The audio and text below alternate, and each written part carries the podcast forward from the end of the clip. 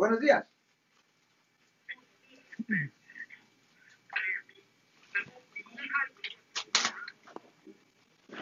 Violencia doméstica.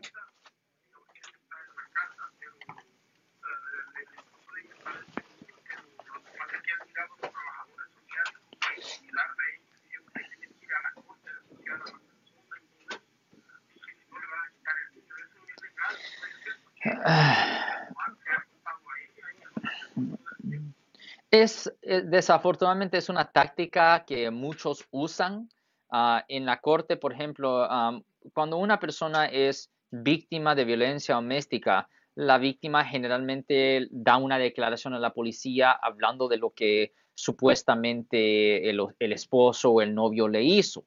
Y ahí le dicen a la persona, ok, pues ah, aquí está su declaración.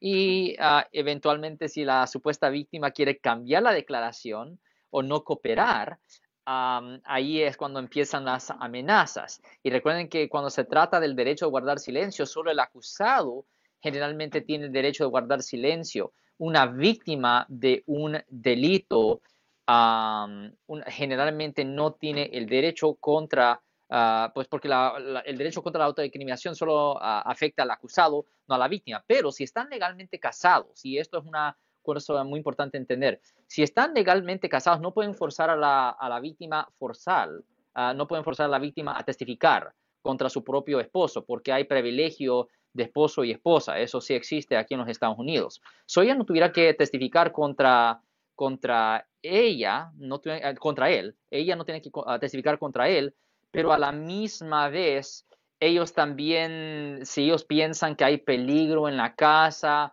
o si uh, piensan que los niños pueden estar en riesgo, ellos sí pueden usar ciertas tácticas para tratar de, para tratar de convencer a la persona que testifique. y, y, esto es una cosa que pasa muy frecuente en los casos de violencia doméstica, donde una víctima quiere cambiar la historia, quiere decir, no, es verdad, le mentí a la policía. El problema es que si eso ocurre, especialmente en la corte, le van a preguntar, la fiscalía siempre le va a preguntar, ¿usted está mintiendo ahora?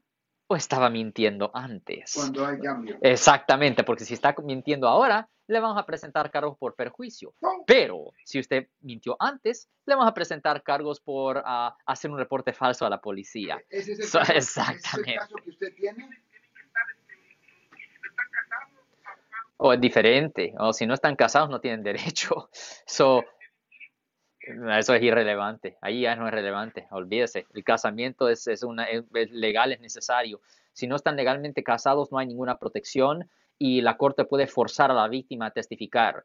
Y si no testifica, la pueden meter en la cárcel por desobedecer a la corte. No, a las fuerzas tiene. Solo la esposa legal puede uh, rehusar hablar.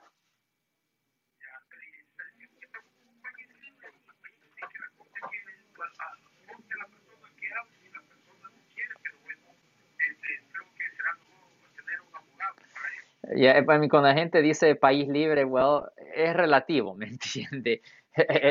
es relativo.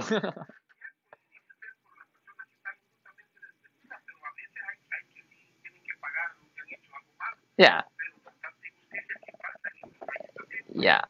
La gente no entiende que es mucho más común que una persona inocente sea acusada de un delito que no cometió versus una persona culpable que salga libre de cargos. Es mucho más común que una persona inocente sea acusado de algo que no hizo. Mucho más común. Pero eso no va a las noticias. Eso no va a las noticias. Eso no va a las noticias. Mucho más común. Como vulgarmente se dice zafar. zafar mucho más común a que un inocente sea encontrado culpable que un culpable que salga de cargos mucho más común. Si les gustó este video, suscríbanse a este canal, aprieten el botón para suscribirse y si quieren notificación de otros videos en el futuro, toquen la campana para obtener notificaciones.